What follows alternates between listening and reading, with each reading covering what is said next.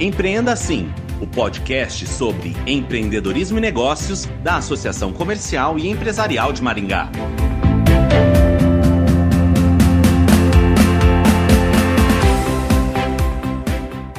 Proteger os ativos familiares e planejar a gestão corporativa dos sucessores. Estas são as funções das holdings, ferramenta que pode, inclusive, substituir os testamentos. Quem explica melhor este assunto é a advogada Jaqueline Giacomini. Olá, Jaqueline, bem-vinda ao Empreenda Assim. Olá, eu que agradeço. Muito obrigada pelo convite.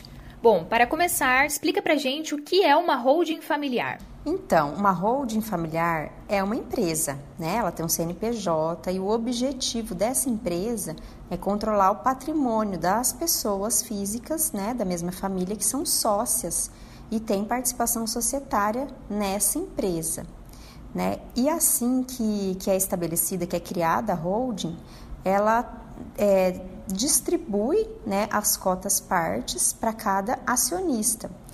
E ela pode também participar como sócia e de outras empresas, né, tendo ali seu patrimônio ou parte do seu patrimônio até formado por participação societária em outras empresas.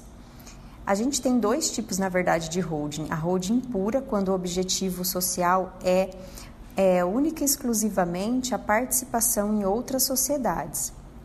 E a holding mista, quando o seu objeto social prevê, além da participação em outras sociedades, é, prevê também um objetivo operacional com fins lucrativos de rentabilidade. Certo. E quem pode abrir uma holding?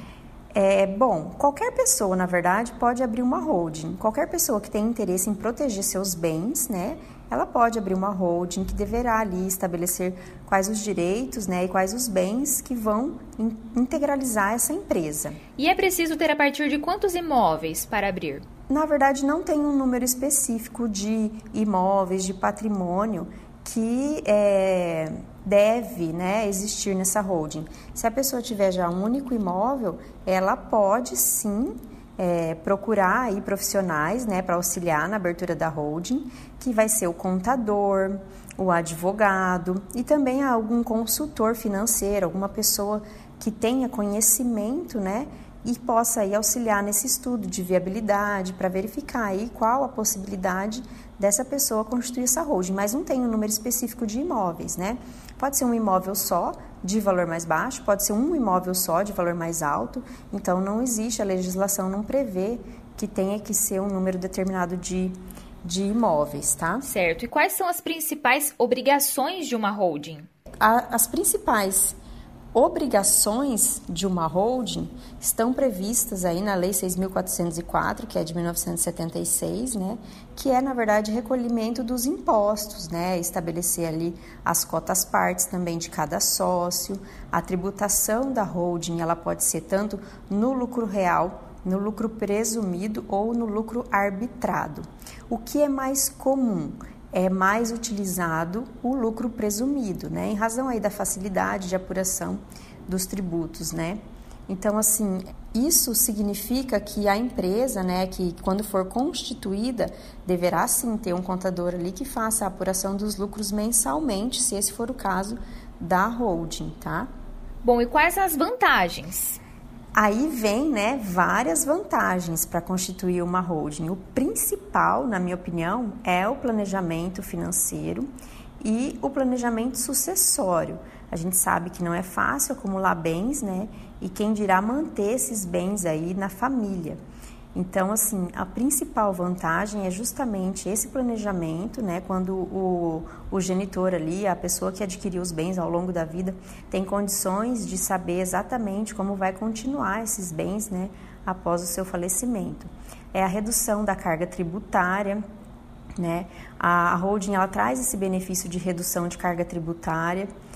É, outra, outra vantagem é a questão do inventário. Quando a pessoa falece, né, e tem lá vários bens no seu nome, muitas vezes o herdeiro ele precisa até vender um desses imóveis para pagar o inventário. No caso da holding, não.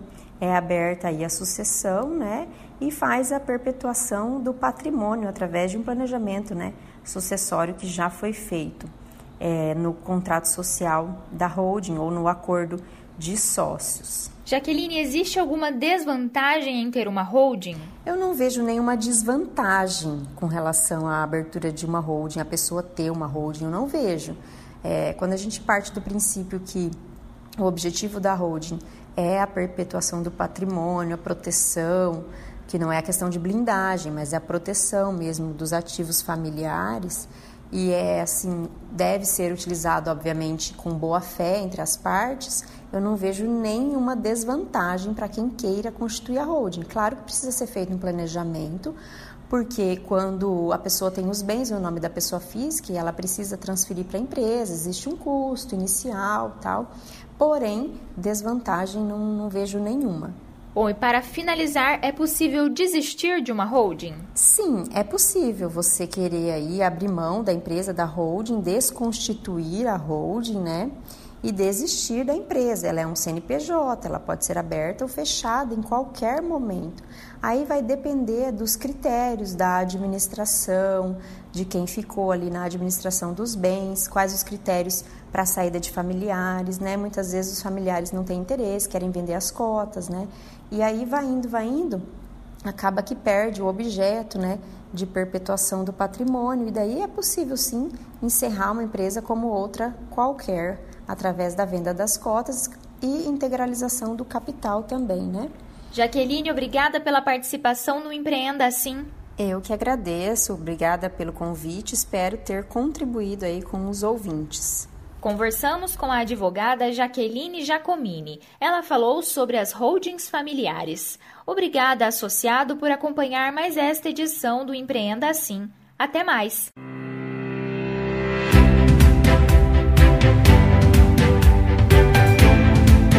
Empreenda Assim, o podcast sobre empreendedorismo e negócios da Associação Comercial e Empresarial de Maringá.